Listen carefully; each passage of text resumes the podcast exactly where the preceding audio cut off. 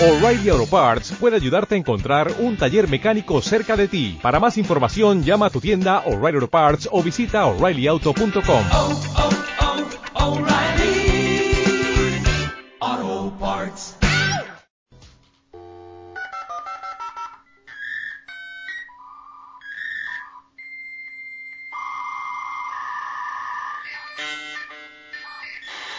En este tiempo de tanta tecnología, todos estamos enredados. Comenzamos.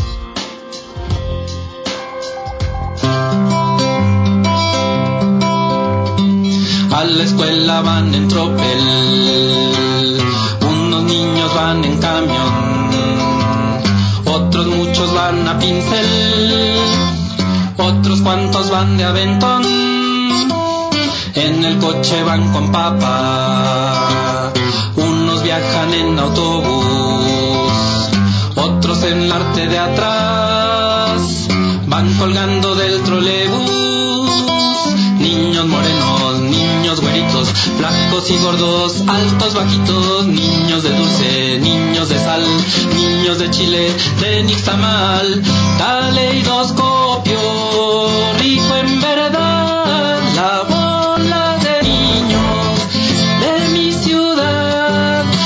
Unos estudian, otros chambean, unos descansan o talonean, unos mendigan, venden, bolean y con la vida se cachetean. Caleidoscopio,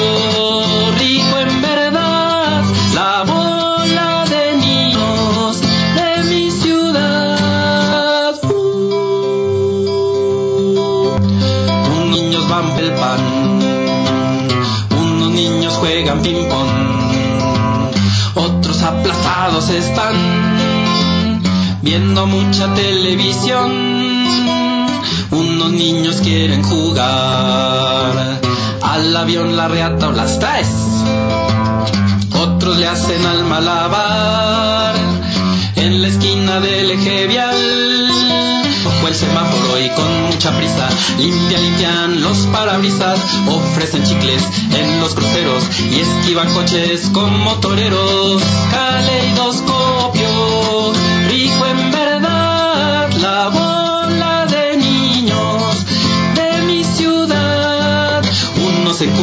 Duermen con gozo, otros colgando en un rebozo, mientras la madre muestra y ofrece los chicles, chicles a los choferes. Caleidoscopio, tan singular,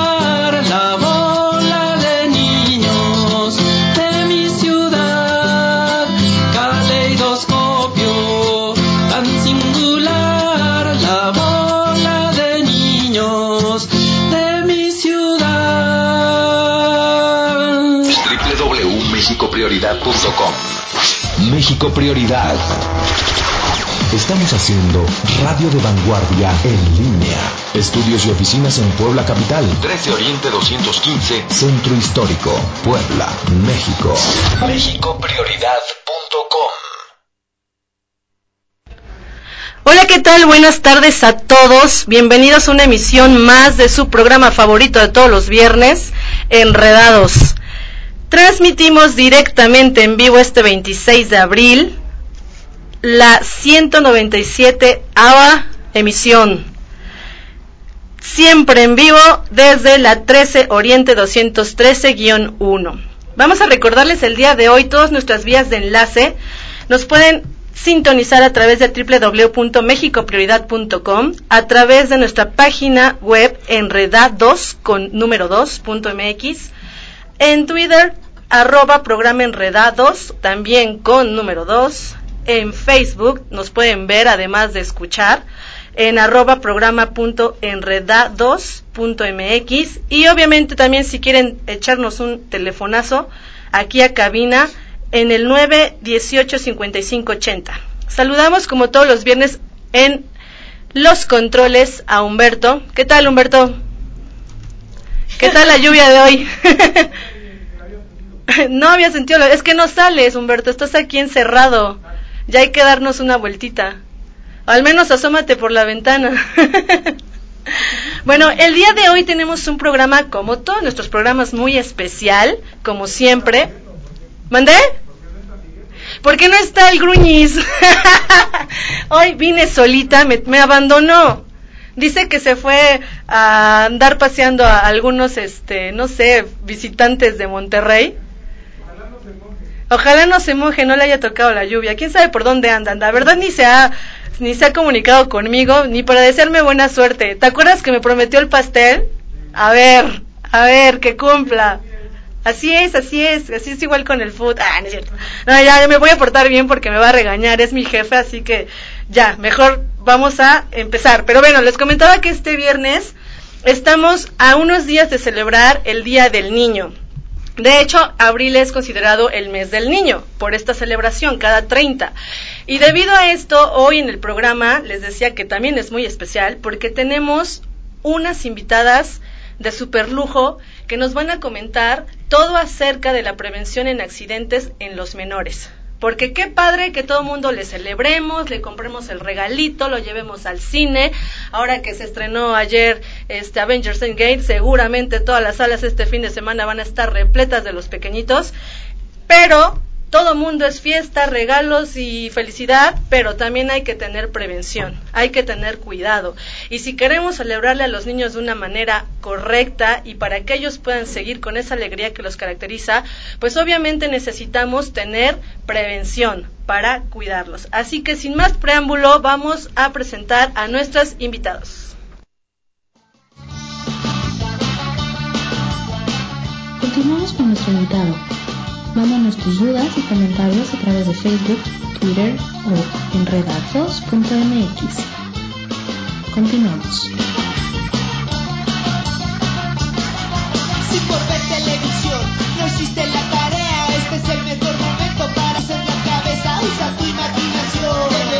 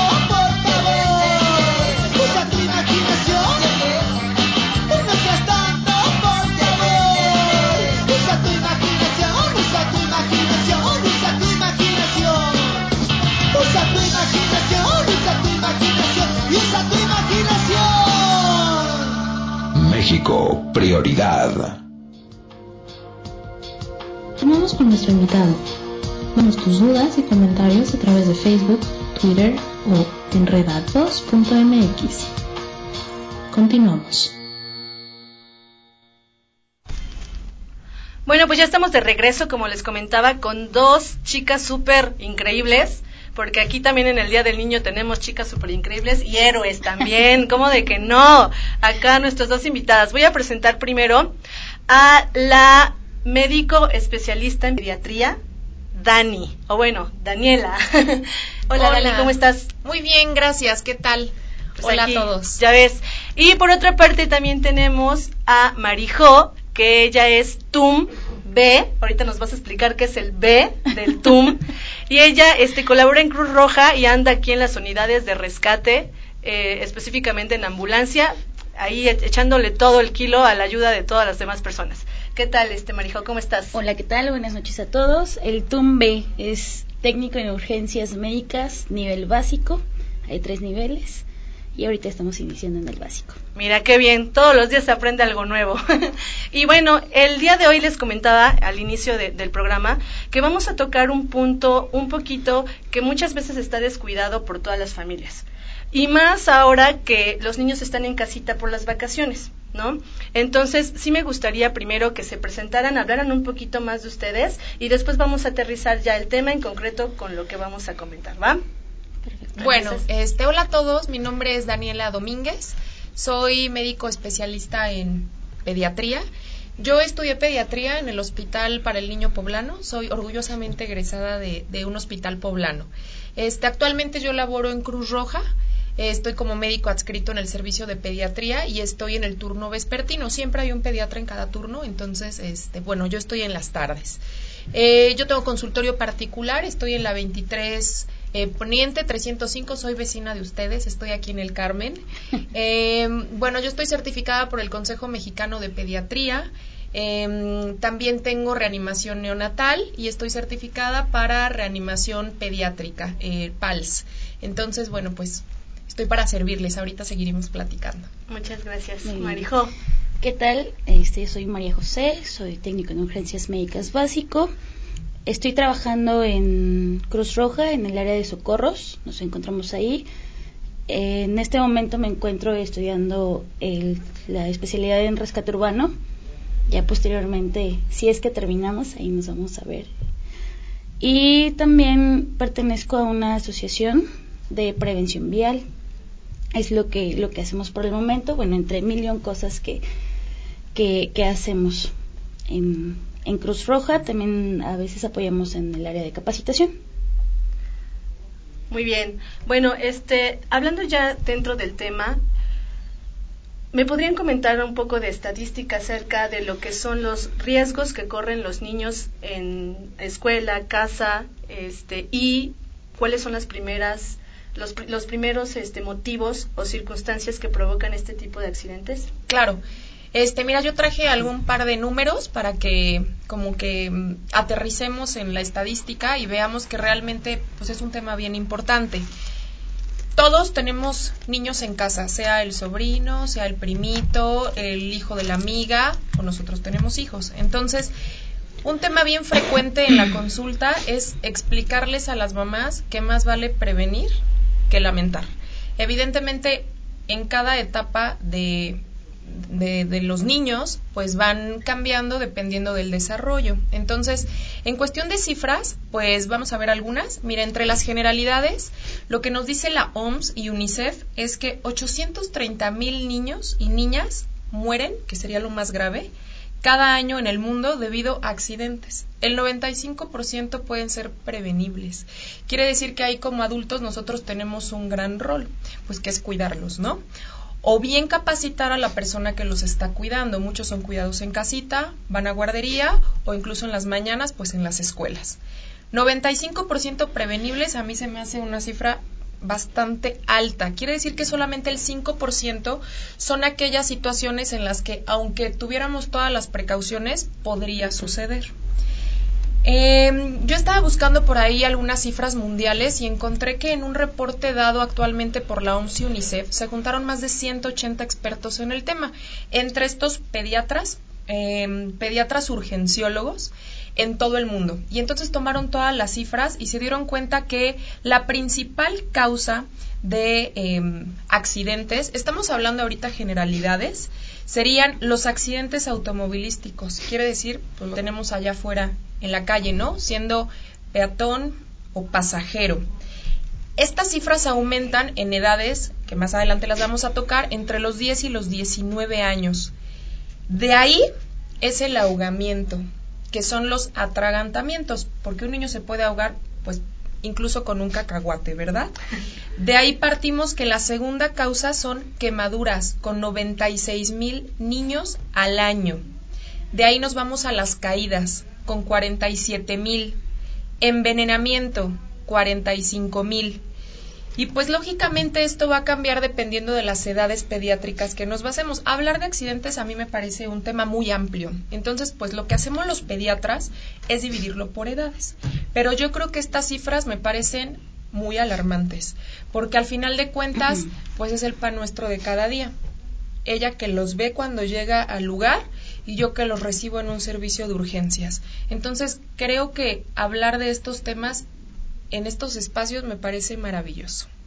Sí, fíjate que dentro de las estadísticas que nos estabas comentando, llama la atención, sí, obviamente, el 1%, digo, el, el principal este, razón son los accidentes viales. Digamos que muchas veces no tenemos todo el control dentro de un accidente, ¿no? Porque precisamente es un accidente. Pero todos los demás casos que estabas de, de consecuencias de accidentes, o más bien de motivos de accidentes, yo los podría agrupar todos que ocurren normalmente en el hogar. Sí, así es. ¿No? Y, y más, como los, lo- lo- disculpen la incidencia, más ahora que los niños andan sueltos en las casas. Y, y Sí. muchas veces, obviamente, mamá y papá no tienen este el tiempo, porque a lo mejor ellos trabajan, los niños están de vacaciones, qué padre, pero el papá y mamá trabajan y los dejan a veces hasta solitos. Y yo creo que sí debe de haber la atención de comentarle al niño qué es lo que debe de hacer y qué es lo que no debe de hacer. En la cuestión de accidentes viales, tenemos la experta acá también que está mucho, muy involucrada en esta cuestión. ¿Qué es lo que se debería de considerar cuando sales con un niño en un automóvil o cuando sales con un niño como peatón a la calle? Ok. Bien, hablando de siniestros viales, que es lo, lo ideal, ¿qué es lo que vemos? Eh, tú vas en la calle, observas en el tránsito, pues que hay personas que, inclusive en las motos, los, los motociclistas, va el papá, la mamá, van dos niños en medio y de ellos ninguno tiene casco, aparte que no es seguro que viajen así. En los vehículos también los llevan en la parte de adelante, en la parte del copiloto, los llevan en los brazos, eh, la persona que los va cargando no lleva el, cinturón de seguridad, o los llevan atrás. Los llevan y los niños van jugando, están parados, eh, van pegados a las ventanillas, van sacando la mano, inclusive hasta se van asomando, no llevan ningún tipo de seguridad, o bien lo que platicábamos hace un rato con, la doctora, vienen en, en las sillas y en las sillas ni siquiera traen los, los cinturones o vienen de frente cuando realmente es eh, deben ir de espaldas, ¿no?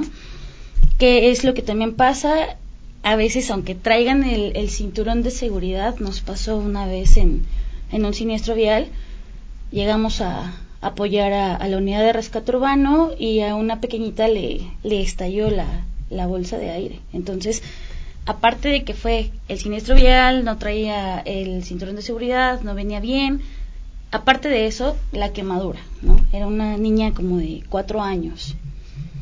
¿Qué es lo que sucede? Como peatones, híjole, creo que en general está, está mal la sociedad eh, en cuestión de tenemos un, un puente muy cercano y preferimos pasar por debajo porque hay muchas escaleras, porque ya estás cansado, porque es más rápido. Y yo creo que deberíamos tomar mucho en cuenta eso, retomar que lo principal es nuestra seguridad. Tal vez nos vamos a cansar o ya llevas prisa. Normalmente esto pasa cuando van a abordar algún tipo de transporte público y, y se cruzan por lugares donde está prohibido de mil formas, hay vallas inclusive en algunos camellones y busca la, la gente la forma de, de perforarlas, de atravesarlas. Digo, eh, está mal esa parte porque no buscamos nuestra propia seguridad. Y los pequeños, cuando se pasan la calle, esto sucede mucho con, con, las, con las mamás, las abuelitas, todas las personas que viajan o que, que van caminando con, con un pequeñito, ¿qué hacen? Corren, y lo peor del mundo, no lo hagan, por favor. Pasen y crucen por la zona peatonal. Sí, de por sí. Tache. Muchos. Sí, Tache claro. para mí que ahorita venía atravesando la calle por la mitad. Sí, cuesta trabajo, sí cuesta mucho trabajo porque ya son como costumbres muy arraigadas. Son situaciones que ya ni las piensas, o sea, no dices, ok, me espero, me voy a la esquina, me paso, no, es de corre, ¿no? Pero, ¿qué es lo que sucede? Lo primero que hacen es jalar al pequeño, inclusive cuando van caminando por la calle, yo lo he visto muchísimas veces y, y me enoja tanto ver que la mamá va del lado de, de la pared y el pequeñito va, de- va del lado de la caminando calle. en la calle. Sí, claro, o sea, y todavía lo van jalando y aún así se les tropieza y hasta le pegan, ¿no? O sea, de que se tropezó, el riesgo que tienen, van a la orilla, van a- al filo de, de la banqueta, van corriendo y lo primero que sale es el pequeño, ¿no? Digo, no es cuestión de que a ver quién sale primero o a ver a quién le pasa algo primero, pero los niveles podrían reducir, podrían bajar los, los niveles de siniestros viales si es que podemos tomar consideración con estos pequeños detalles que hacen una gran diferencia. Yo creo que al final de cuentas todo recae en la cuestión de educación. Claro, en este supuesto. caso la educación vial. La educación ¿no? vial, que, así que, es. que aunque los niños estén pequeños y a veces muchas personas crean que no comprenden o no pueden, no pueden este realizar las cosas como un adulto las podría hacer, creo que es el momento preciso para que uno les enseñe Claro. a tomar todo este tipo de medidas y consideraciones. Y más cuando, o sea, cuando vas con ellos, pues es más de, mira, tienes que cruzar en las esquinas porque esta es la consecuencia de que no lo hagas en las esquinas. Tienes que utilizar el puente, para eso sirve, para eso están esas rayas pintadas ahí. Este, eh, eh, eso yo lo, bueno, lo, lo- lo aterrizaría a que la cuestión es la educación vial tanto en como peatón como para cuando trasladas a un niño o a infantes en un automóvil. Dentro de del hogar, dentro de, de la, bueno, ahí es tal vez donde pasa el, el niño su otra mitad de tiempo, porque la mitad está en la escuela y pues claro. digamos no es tanta este responsabilidad del, papá o mamá porque eh, está el profesor y todo el, ámbito escolar, pero en casa, ¿qué es lo que ustedes más reciben en, el- en el caso para atención eh, de Dani y en el caso de Marijo? ¿Cuántas, cuántas personas han, por ejemplo, en estas vacaciones, tenido que trasladar por algún tipo de evento? Mira, a mí me gustaría, este, antes de tocar ese punto, lo que, lo que comentaban, me gustaría hacer un poquito hincapié en, los sistemas de retención infantil. Eh, los sistemas de retención infantil son las sillas que tenemos para viajar con nuestros infantes en el vehículo. Para todas las mamis que están en casa y los papás que están escuchando esto, me gustaría muchísimo que pusieran atención porque los sistemas de retención infantil pueden prevenir hasta un 98% que un niño en un accidente automovilístico siendo pasajero sufra algún daño permanente, incluido la muerte. Los sistemas de retención infantil están hechos para clasificarse por edades. Las sillas incluso, si usted tiene una sillita eh, en casa, puede verificarla. Las sillas están hechas para peso. ¿Ok? Muchas mamás me preguntan, ya tiene cinco años, ¿qué sillita utilizo? No, es más bien por el peso. Las primeras sillas que utilizamos son las de menores de, eh, bueno, cero años, ¿no? Estos son para menores de 10 kilos. Escúchenme bien porque algo que comentaban es, todos los niños viajan en la parte trasera del automóvil. A mí algo que me toca mucho ver en la consulta y en urgencias de Cruz Roja, que es donde yo laboro, eh, son los accidentes automovilísticos donde efectivamente los niños viajaban en las piernas de los papás. Incluso los que van manejando como, como conductores ponen a los niños sentados. Si ustedes tienen un percance lateral o una colisión de frente, el primero que va a salir volando por el parabrisas es el niño. Los niños no tienen una capacidad eh, como que los reflejos para poder sobrevivir ante un accidente introduciendo, introduciéndose por debajo, por ejemplo, de la cabina. Entonces los niños salen volando a través del parabrisas. Los sistemas de retención infantil, que son las sillitas, van en la parte trasera. De ahí tenemos los de más de cero, que son de 10 a 18 kilos. Después son los de arriba de 18 kilos y después los de arriba de 36 kilos, que ya no son sillitas. Son estos cojines que se ponen elevadores en la parte trasera para que ya alcancen el cinturón. Muchas mamás me preguntan cómo debe de ir la sillita del coche. Debe de ir volteada hacia atrás, no sobre la marcha, de modo contrario. O sea, el bebé dándote la espalda. Exacto. A veces me dicen, y yo lo vi también en mi familia, ¿no? Pero es que va gritando, es que llora mucho porque no me ve. Bueno, pues yo creo que yo prefiero que vaya llorando todo el camino y se tendrá que acostumbrar a que yo llore cuando llegue un servicio de urgencias y yo le dé una mala noticia. Entonces es importante que los pongan a contramarcha. Cuando ya tienen que ir la marcha hacia adelante, cuando ya son preescolares. ¿Qué edad es preescolar? Preescolares estamos hablando entre un rango de dos años hasta seis años. Entonces, pues ahí ya podemos decir que el niño puede viajar viendo hacia adelante. Pero no en los asientos de enfrente, No, todavía en su atrás. sistema de retención este, infantil, que son lo- las sillitas, ¿no? Bueno, eso nada más por lo que comentaban de los accidentes, que sí, también sucede en los peatones, también las carriolas las ponen del lado de la calle y la mamá o el papá del lado de la pared. Yo les digo, los accidentes decíamos, el 95% son prevenibles. Quiere decir que el otro 5% que no puedo prevenir va a haber un factor externo. Un factor externo puede ser una persona ebria en el volante. Entonces, una persona ebria o que quiera em, avanzar por un sentido o maniobrar, si no se fija que va un menor en carriola o tomándolo de la mano, lo va a arrollar. Entonces, eso es bien importante porque eh, exactamente hablamos de la educación vial.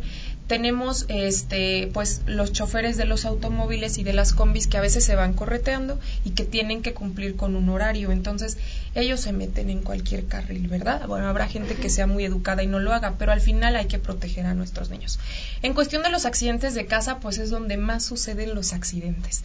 Aunque el primer lugar sean los accidentes automovilísticos, en casa pueden suceder otro tipo de accidentes. En las vacaciones, las estadísticas dicen que aumenta un 25% las caídas. Entonces, ahorita en época de vacaciones, pues sí, tuvimos muchos percances en urgencias. Entonces ahí es cuando decimos, creo que las maestras sí los cuidan muy bien, ¿verdad? Porque tienen un Los grupo tienen bien alineados. tienen un grupo de 60 Bendita niños en un salón y no les pasa nada. Y la verdad, lo voy a decir abiertamente, se quedan con papá y con mamá y pues se les cayó en una hora que la llevaron a lo mejor al patio o la llevaron a un parque que estaba cerca de casa. Entonces, es bien importante que los papás, pues a veces tenemos esto a la mano, ¿no? El celular todo el tiempo. Y el bebé está a un lado y no nos damos cuenta que ya se metió algo a la boca. Entonces aquí es importante ver las edades de los niños. En menores de seis meses, pues recordar que las caídas constituyen una de las principales consultas o idas a urgencias. La caída del cambiador, que es bien frecuente porque les cambiamos el pañal, Si te volteas por el talco y cuando viste el bebé se rodó. Sí. Entonces decimos, ¿cómo? Pero si hace unos días mi bebé no se rodaba. Bueno, por eso es importante que cuando acudan al pediatra empecemos a ver cuáles son los hitos del crecimiento. Esas cosas que tu bebé va a empezar a hacer mes con mes y que va a ir cambiando. En menores de seis meses, las caídas del cambiador, la cuna y la cama constituyen la principal causa de accidentes. Obviamente si un niño se cae de una altura arriba de 50 centímetros, pues para un bebé de 3 o 4 kilos es se considera bastante. Entonces los traumatismos cráneoencefálicos pueden ser la principal visita a un servicio de urgencias. Si me preguntaras, Fanny, ¿qué fue lo que más vi en estas vacaciones en el servicio de urgencias? Fueron traumatismos cráneoencefálicos. Vi uno que se cayó de la resbaladilla estando en el parque ecológico, vi otro que se cayó de un cambiador y otro que el niño, pues obviamente cuando empieza a hacer rabietas arriba de los seis meses, al sentir frustración los niños se echan hacia atrás a manera de berrinche, ¿no? ¿Por qué? Porque les frustra el no poder tener lo que desean y es algo normal del desarrollo. Pero pues un papá que no lo sabe y tiene a su hijo en la cama justo en la esquina, pues se va a caer pegándose en la parte posterior de la cabeza. Entonces yo creo que las caídas en menores de seis meses para mí son la principal causa que vi en estas vacaciones. Bueno, yo me di la tarea de, de ver algunas estadísticas, algunas cifras y desgraciadamente nos habla de muertes directas las estadísticas en el INEGI eh, mensualmente abarca ahogamientos, asfixias, caídas, intoxicaciones, quemaduras y ya hablar de, de muertes ya es algo preocupante lo que decía la doctora, sí, las, las caídas tienen mucho que ver. Eh, Los pequeños, pues, tienden a, a tener su cabecita más grande y es el, el principal factor de, de sufrir alguna lesión en cuestión a este a los atragantamientos, los ahogamientos, digo, están en una etapa explorativa, si bien lo entendemos así, y todo va a la boca, ¿no? Lo que decía la doctora es muy importante, el, el uso del celular ahora es un es un problema que a Una veces distracción mayor. Sí, sí, claro, o sea, tanto en adultos y yo me incluyo también ahí a veces. Sí, es- es quitamos el Sí. celular de la mesa. no, lo juro. Sí, en verdad, las mamás ahora son cada vez más jóvenes y pues dentro de todos los intereses que tienen, pues también está el apego hacia, hacia la tecnología y eso quita un poco la, la atención del pequeño. También lo que platicábamos hace unos momentos, por cuestiones de situaciones económicas, no es posible para papá y mamá estar en casa. Entonces, quien se queda responsable de los pequeños ahora y más en este en este periodo que, que está pasando, pues son las abuelitas, ¿no? Las abuelitas, los hermanos y si bien te va, pues las buenas tías, ¿no? Pero ¿qué es lo que sucede? Siempre lo he, lo he comentado, es mi plática creo que de, de cada día con, con las personas.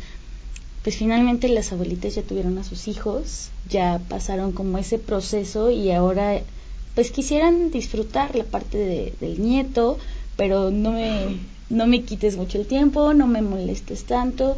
¿Y qué es lo que pasa? Te dejo ver la tele, te dejo hacer lo que quieras, mientras yo me voy a hacer otras cosas, ¿no? Y ahí es donde empieza el descuido. Sí, claramente ahí- Los, los niños lo que más requieren es atención. Sí, por Pues supuesto. todo el tiempo atención sobre enci- ¿Qué- encima de ellos. ¿Qué es lo que vemos? Pues los contactos, ¿no? O sea, no todos tienen como la, la habilidad o a lo mejor la destreza de poner este los protectores en los contactos y pues los pequeñitos van van ahí en los contactos eh, las quemaduras también lo que pasa mucho también son las intoxicaciones les llama mucho la atención los colores obviamente y pues las botellas que a veces dejan pueden dejar perfumes, jarabes, cualquier tipo de, de sustancia que ellos puedan introducir, que ellos puedan ingerir. De hecho, es sumamente recomendable que todo este tipo de líquidos que son químicos se, no se guarden Se botellas de, de refresco, de jugos, porque obviamente el niño muchas veces no tiene este la finura, digámoslo así, de percatarse del olor. Claro. Él, como comentabas, ven, ven el color y ah, es jugo, y, y antes de olerlo o probarlo, No. se lo empinan, y, y eso también es un riesgo considerable. Sí. Tocando este tema, de 1 a 3 años, la principal causa que cambia, ya no tanto las caídas, son las intoxicaciones, tanto de medicamentos como de sustancias que utilizamos de limpieza para el hogar. ¿Por qué de 1 a 3 años? Porque hablando, como lo comenté, de los hitos del desarrollo, que es lo que va a ir cambiando en el desarrollo de mi bebé, de 1 a 3 años están en un modo explorativo todo se va a la boca, todo quiero agarrar y estoy explorando el mundo. No se trata, yo les digo a las mamás, de tener niños en una burbuja, pero pues nosotros somos los responsables de su exploración por el mundo, les tenemos que brindar protección, autonomía para que exploren de una forma adecuada. Así es. Entonces, eso que mencionaron de 1 a 3 años, los pacientes que llegan a un servicio de urgencias, la mayoría son por intoxicaciones por sosa cáustica, por cloro y por medicamentos. En este caso yo voy a mencionar que los medicamentos en los que más hemos visto problemas son los antihipertensivos y los eh, medicamentos que se utilizan para control del azúcar. ¿Por qué? Porque como lo mencionamos, los papás salimos a trabajar. Entonces, ¿quién nos hace favor de cuidar a los hijos si Los no puedo pagar una guardería, que es nuestra realidad? Pues los abuelos. Y los abuelos son personas en una etapa de la vida en la que pueden tener ciertas enfermedades degenerativas. Y en México la primera Y en es México, la diabetes. pues tenemos muchos abuelitos con diabetes. Entonces, estas sustancias principalmente pues activas para el control de el azúcar en la sangre pueden provocar que el azúcar de mi bebé si se toma 3, 4, 5 o todo el frasco porque lo abrió y lo masticó, puede hacer que mi bebé pues disminuya hasta cero. Entonces, un bebé que no tiene azúcar en la sangre va a convulsionar y puede fallecer. En el hospital donde yo me formé, que es el Hospital para el Niño Poblano, vi muchos casos así. Lamentablemente, el riesgo de muerte es inminente. ¿Cuál sería la, o sea, obviamente mm, todos los todos en casa no somos expertos en ni primero en primeros auxilios y si no lo tienes en primeros auxilios de personas adultas, menos lo vas a tener en niños, que sí hay mucha diferencia. Y en segunda, este el pánico que te genera en el momento, no sabes ni cómo reaccionar. Y obviamente esto se acumula el que haya muchas cosas de, de antaño que se tomó esto, leche. Se tomó aquello, este, ahora ponle, ponlo boca arriba, to- pégale en la espalda. Ante esta situación, obviamente, primero, calmarnos, llamar a los números de emergencia, que ahorita el, el que tenemos a la mano es el 911, pero ¿qué es lo principal que podríamos hacer en el momento en el que tenemos al bebé en alguna situación de esta? A mí me gusta decirles a las mamás de mi consulta y a los papás, primero que nada, y me incluyo porque soy mamá, debemos de tener un botiquín básico en casa.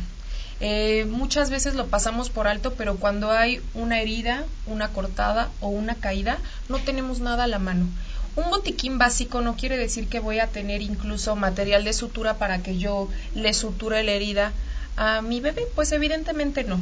Lo más básico es tener algún líquido para limpieza de heridas. En este caso sería agua oxigenada. Hay eh, incluso ya guías que mencionan que no debemos de utilizar alcohol. El alcohol es corrosivo para los tejidos y puede causar dolor y ardor. En este caso agua oxigenada, porque podemos parar una hemorragia pequeña solamente con agua oxigenada y podemos limpiar la herida. Segundo, gasas estériles. Las gasas estériles, pues obviamente va a ser un material limpio que podemos cubrir, en este caso estoy hablando de alguna herida, hasta que llegue algún tipo de socorro o lo llevemos a un servicio de urgencias. Tercero, pues obviamente algún analgésico. Los analgésicos los venden a libre prescripción. Pero ¿quién no tiene un tempra en casa? La verdad es que muchas mamás no me van a dejar mentir. Tenemos ahí nuestro gotero de tempra. Es bien importante. Inclusive hasta tienen el Sí. termómetro a veces ya. un termómetro.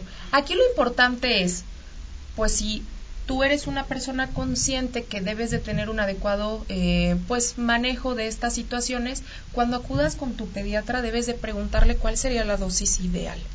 Muchas envases puede venir la dosis, pero siempre apoyarnos de un experto. En este caso tienen que acudir con, acudir con su pediatra para que les puedan dar dosis exactas. Pero un analgésico es básico que también puede actuar como antipirético. Los antipiréticos son aquellos que nos bajan la fiebre. Un termómetro. Es básico que una mamá sepa utilizar un termómetro. ¿Sale? Eh, ¿Qué más podemos incluir en nuestro botiquín? Bueno, pues como una medida de urgencia, una botella de agua, porque en algunas ocasiones no vamos a tener agua oxigenada y podemos limpiar la herida solo con agua y jabón. Eso sería lo más básico. En realidad creo que el punto número uno es un botiquín y como lo mencionas, sé que es difícil porque cuando uno es mamá, pues evidentemente te paralizas y el miedo, pues todos actuamos de forma distinta. Hay que guardar la calma, siempre, porque al final alguien que no guarda la calma puede entorpecer el que alguien pueda llegar a ayudarnos. Sí, es difícil que sepamos a lo mejor una reanimación básica si no tomamos un curso. En este aspecto creo que también tenemos mucho trecho que recorrer porque deberíamos de darnos a la tarea me cuento como profesional de la salud que en la consulta diaria de pediatría debemos de incluir cursos para nuestros papás. ¿Qué hacer en caso de un atragantamiento? ¿Cómo puedo saber si mi hijo pues ya no tiene pulso? ¿Dónde le tomo el pulso? ¿Puedo iniciar una maniobra de RCP, de reanimación, en lo que llega una ambulancia? Sí, eso es básico. A mí me gustaría comentarles que eh, cuando acudan al pediatra tienen que ahora que sí va a sonar un poco feo, ¿verdad? pero exigirles que nos enseñen a dar una reanimación, al menos en lo que llega una ambulancia a darme ayuda. ¿Hasta qué edad el niño debe de ir a un, con el pediatra? Bueno, pues en realidad un pediatra puede ver hasta los 21 años. ¿Qué, qué niño va a los 21 años, verdad? Ya, ya, ya no se creen niños. No, ya no. En realidad, este, pues, eh, hasta los 21 años podemos ver a un paciente. ¿Cuándo tiene que iniciar las consultas? Pues desde los siete días de nacimiento. Muchos me dicen, pero si no está enfermo, las consultas pediátricas no es para un niño enfermo, es para no tener un niño enfermo. Que va a haber enfermedades en las cuales pues sea necesario acudir con el pediatra, pero siempre tener punto número uno, un pediatra de cabecera, con el que ustedes, papá y mamá, se sientan cómodos, que les resuelva sus dudas, que esté actualizado y definitivamente que tenga empatía. Durante toda este, esta plática es- estamos comentando como que mucho de prevención y de educación. Sí. ¿Qué este, cursos están ofreciendo ahorita para e- esta cuestión? O sea, ya estamos hablando, sí, ok, pero ¿dónde vamos a un curso? ¿Dónde lo tomamos? ¿Con quién? Este, y digo, mi comercial, pero tiene que ser. Sí, claro.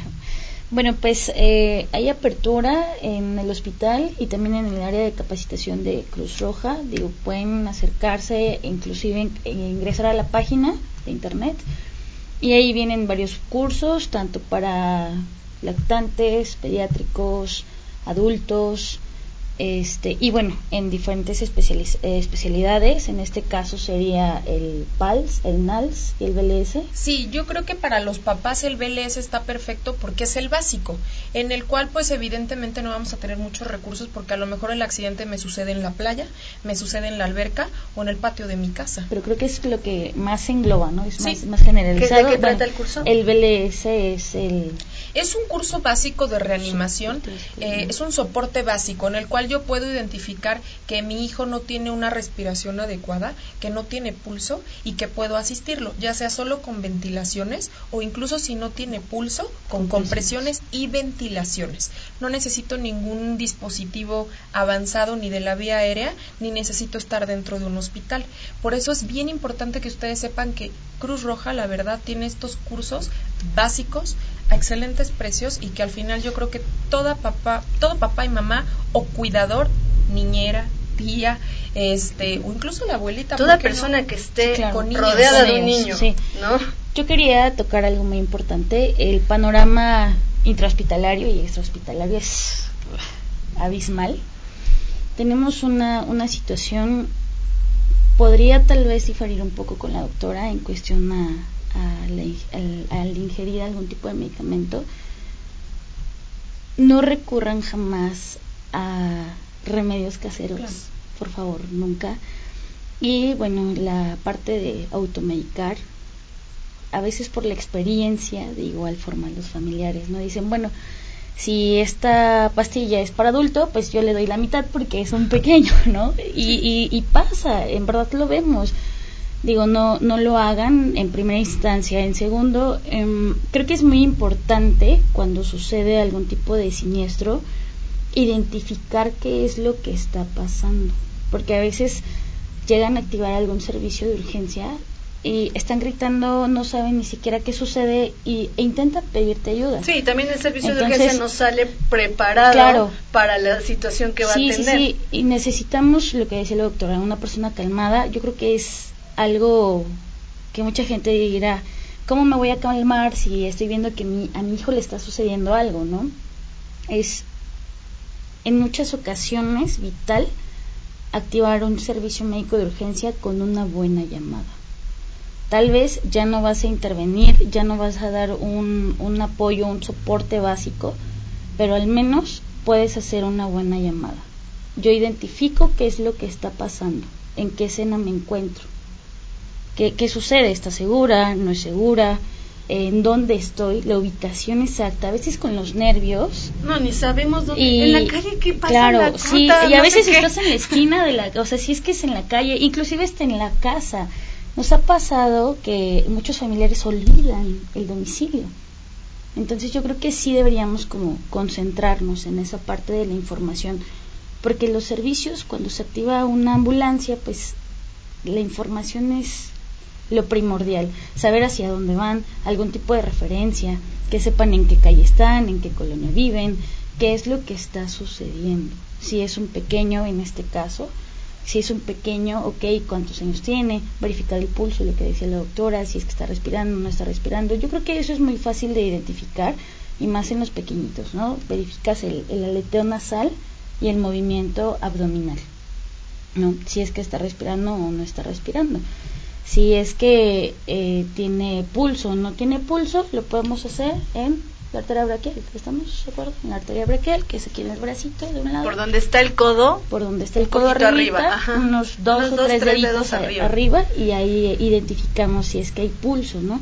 Eso, eso es como lo más importante de esto antes de, de dar algún otro, otro apoyo, ¿no? Y bien, Este, englobamos algunas, algunas otras cosas, ya hablamos de las intoxicaciones, de las quemaduras, de los pequeñitos electrocutados. A mí me, me gustaría tocar otro tema en cuanto a la cuestión de prevención. Y, y, y un tema que ahorita está como que muy recurrente y como que está muy sonando en noticias porque ya se está volviendo algo ahora sí que viral, pero viral en el sentido de, de viral. Y es toda esta cuestión de, de la prevención con la vacunación. Actualmente tenemos cifras muy alarmantes sobre ya este casos, muchos casos de sarampión y de otro tipo de, de enfermedades, pero en específicamente ahorita el sarampión, que son prevenibles con la vacunación. Pero al mismo tiempo tenemos este choque ya de idea actual de que las vacunas no son preventivas, de que no sirven, de que no este, se recomiendan porque en lugar de ayudarte te, te, te perjudican más. ¿Qué hay con este tema de, de la vacunación? es un mito que no sirven, es una realidad que, que está habiendo muchos brotes ahorita. ¿Qué hay con todo este tema? Mira, este, híjole, es un tema que a mí me encanta. Creo que a todos los pediatras nos gusta el tema de la vacunación. Es muy extenso, evidentemente, pues yo creo que nos llevaríamos muchos programas hablando de vacunas, ¿verdad? Sí. Pero qué bueno que tocamos este el punto porque sé que no está englobado en los accidentes, pero más bien son nuestros accidentes como papás culturales, porque al final ¿Qué pasa con un movimiento antivacunas? Pues es un movimiento arraigado, sin bases científicas y basadas en un mito. Yo les digo a las mamás de mi consultorio, lamentablemente una mamá antivacunas pone en riesgo a muchas mamás pro vacunas, porque yo a lo mejor vacuno a mi hijita y entonces yo estoy tranquila, pero puede ser que un niño que tenga una mamá por ahí que es antivacunas, pues entonces nos provoque un brote en la guardería o nos provoque un brote en la escuela. Sí, definitivamente este tema es bien importante y bien difícil porque somos difíciles como adultos. No entendemos de razones y nos dejamos llevar por las redes sociales y por elementos que no tienen bases científicas. Las vacunas sirven.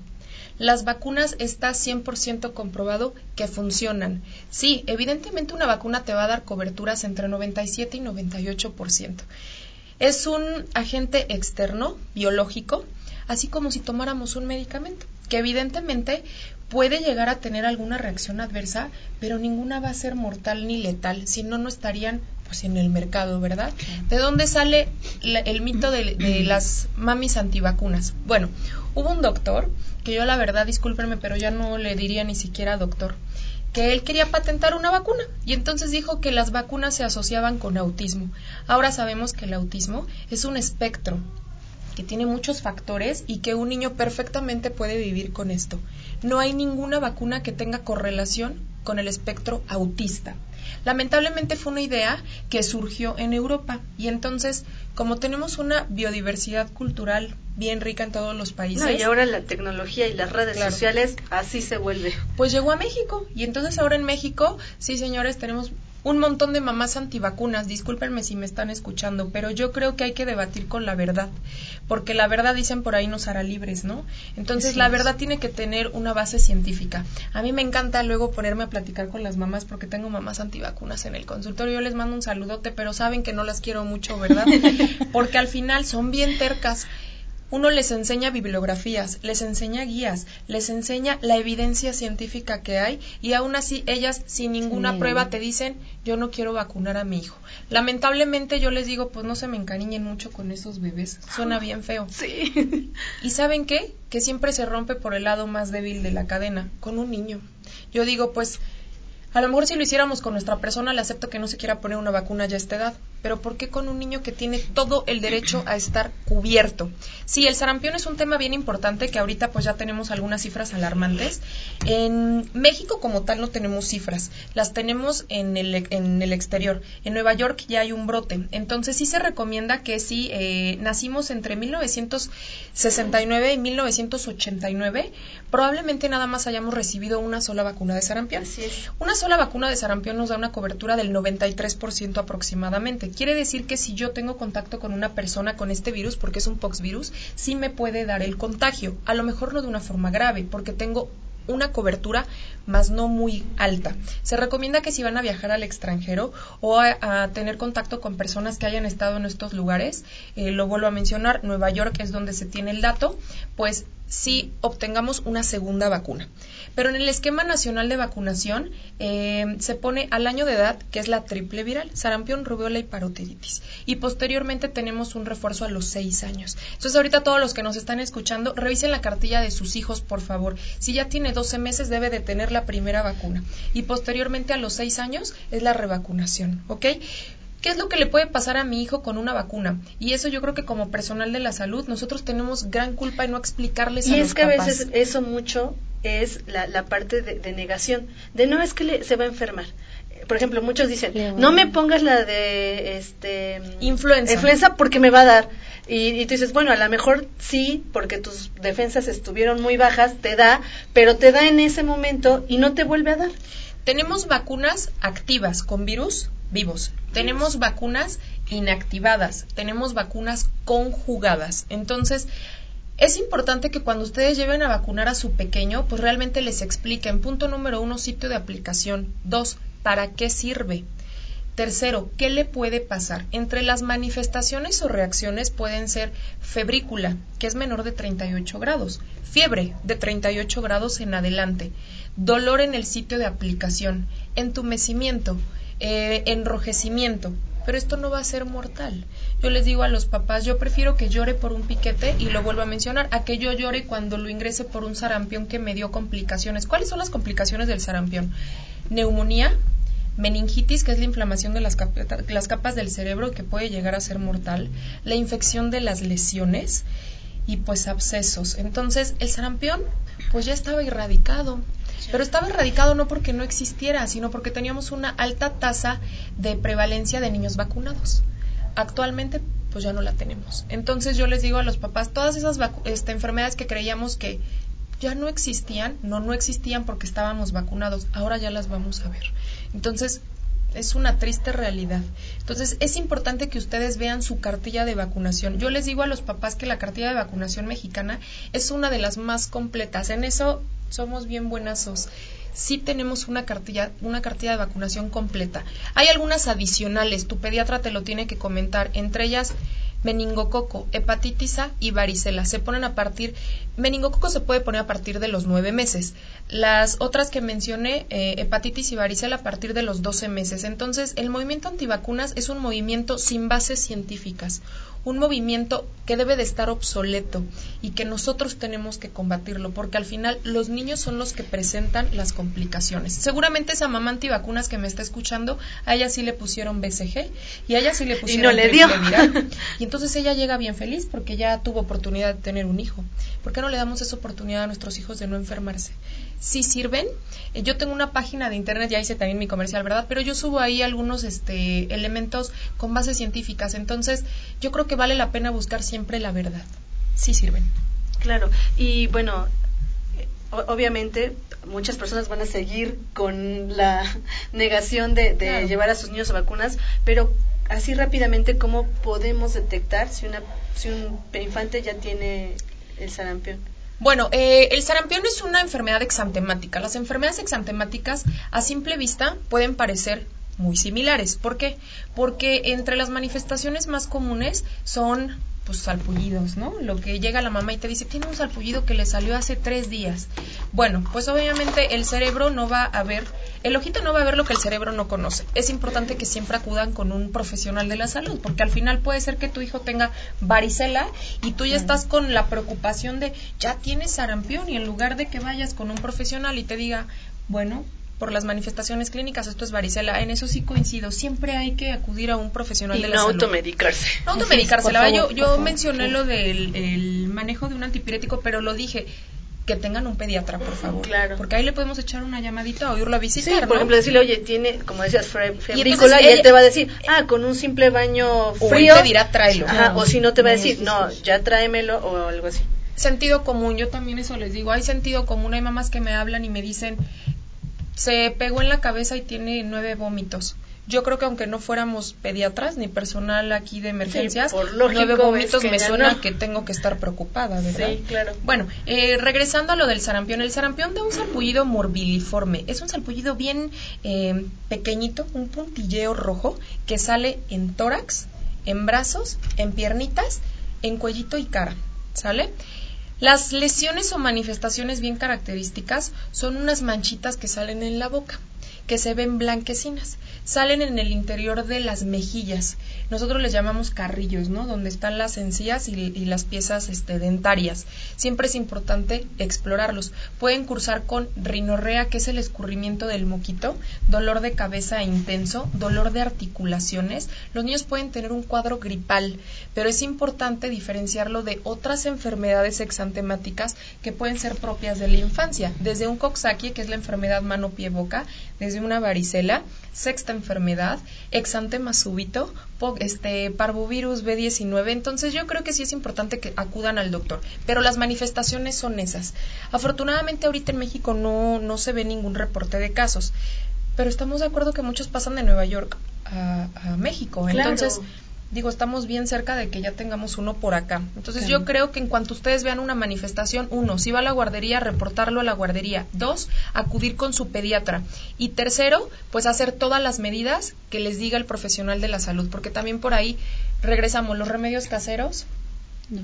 No, por favor no lo hagan. El remedio casero seguramente fue porque por ahí nos los pasó la abuela, la comadre, la tía, La la vecina. o la amiga. Y al final si, no les sirve, Ah, la, lo vi en la ciencia dice también ya. Facebook. Lo vi en Facebook. Entonces, no, no, Facebook no es una fuente confiable. Solamente Facebook va a tener fuentes confiables donde pongamos una bibliografía, ¿verdad? Pero pues sí, e- es, importante que ustedes sepan que las vacunas, lo lo vamos a englobar, también son accidentes de las mamás antivacunas. Yo, yo les quiero comentar, mm, la mayoría de, de las personas, de las mamás sobre todo, no tienen como primera opción llevar a su pequeño a un pediátrico porque genera gasto, ¿no? Y yo creo que debemos ya como que quitarnos esas benditas de los ojos porque no genera gasto, genera más gasto cuando le pasa algo a tu pequeño y se te sale de control todo. No, y aparte hay que si considerar haces- que si ya está en tus planes tener Claro, un bebé, digo, es parte de la ya es un ¿no? gasto. Sí, sí, claro. Y bueno, aparte, te genera más gasto si lo llevas a un doctor de urgencia, medicamentos, si es que no lo tienes afiliado a algún servicio médico, tienes que pagar hospitalización, tratamientos. Digo, yo creo que eso sí es un gasto. Tener a un pequeño con un pediatra, yo lo vería como una inversión y como el cuidado de, de mi hijo, porque digo, escatimar en, en los cuidados y en la salud de mi hijo, mejor lo pienso y no tengo hijos. pero- Sí, yo claro, pensaría o sea, lo mismo. Fue como mi comentario de 32 no se cariñen con, Sí, con claro. mucho con el bebé. Discúlpeme, fui muy no, fría, no, pero... y digo, es frío, ya a lo mejor en este ámbito percibes las cosas de una forma totalmente diferente y inclusive en muchas ocasiones nos lo han dicho, creo que eres muy fría o, No, lo o te que ves la mal, realidad. pero es que te das cuenta de la realidad. ¿No? Y bueno, parte de la planificación familiar pues también sería muy importante porque te ahorras muchísimas cosas. Sí, ¿no? por favor, si van a tener hijos, hay que planearlos, hay que quererlos, hay que cuidarlos y hay que entender que es un ser que depende 100% de nosotros, nosotros, hasta que es. tenga una edad en la cual ya no tengan un pensamiento mágico, ¿verdad? Y entonces puedan tener una autonomía completa, porque a mí me pasa mucho que van a la consulta y les digo, por favor, no puede comer chatarra y entonces voltean a ver al niño de tres años y le dice la mamá, ¿ya escuchaste? ¿Escuchaste lo que te dijo la pediatra? Y yo digo, pues ¿quién le compra la coca, verdad? Sí, sí, claro. Si el niño no, sale ahí a la o tienda sea, con su ¿sabes qué dinero me ha en la pasado? mano. Yo no, señora, escúchelo usted. Sí, me ha pasado la cuestión de, no te voy a dar chetos si sigues llorando. Válgame Dios, o sea, a los cinco años, yo recuerdo que mi mamá no me daba chetos a los cinco años, Sí, ¿no? creo que O sea, nos falta mucha educación en salud eh, vial.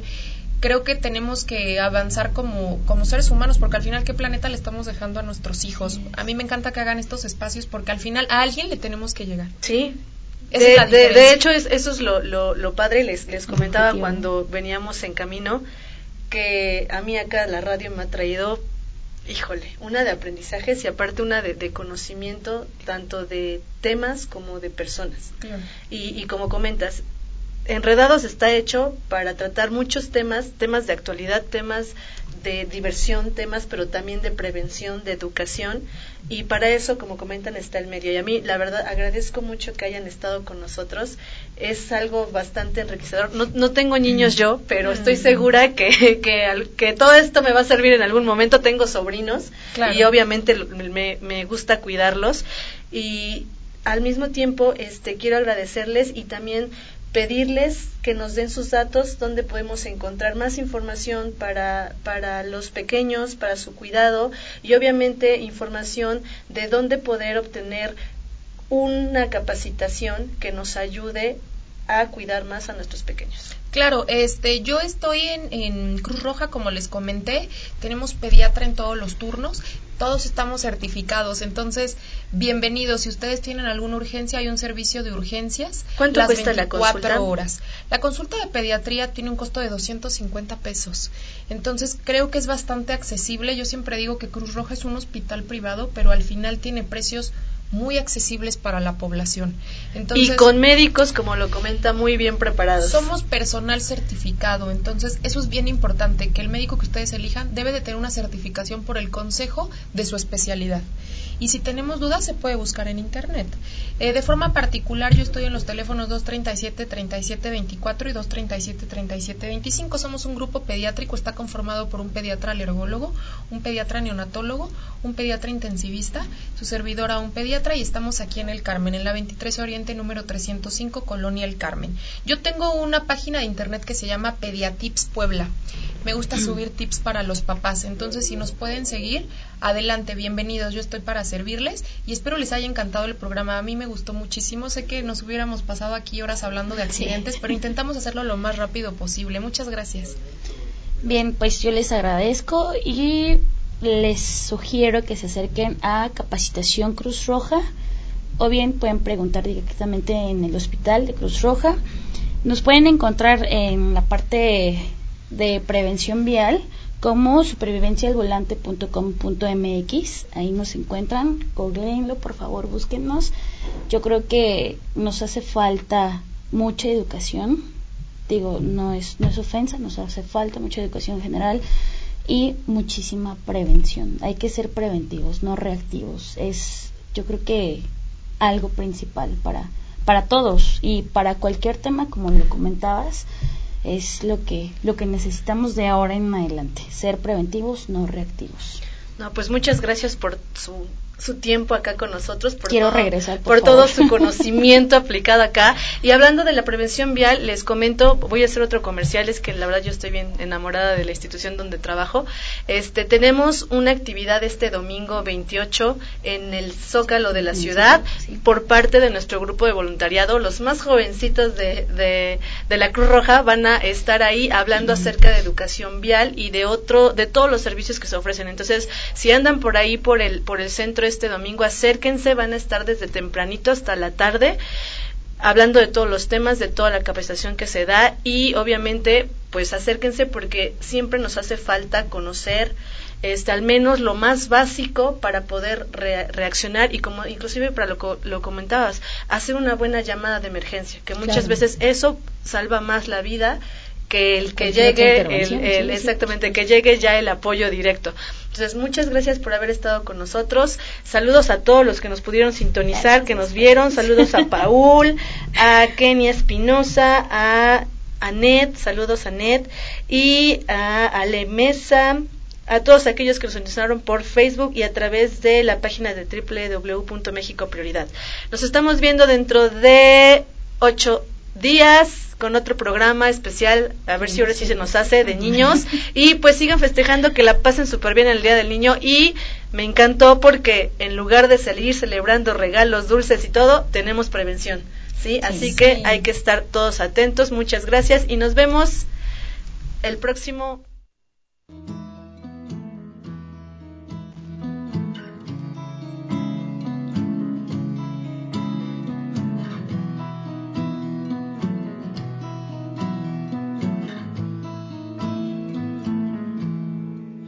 Loving can hurt.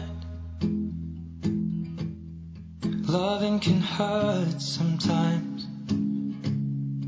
But it's the only thing that I know. When it gets hard, you know it can get hard sometimes.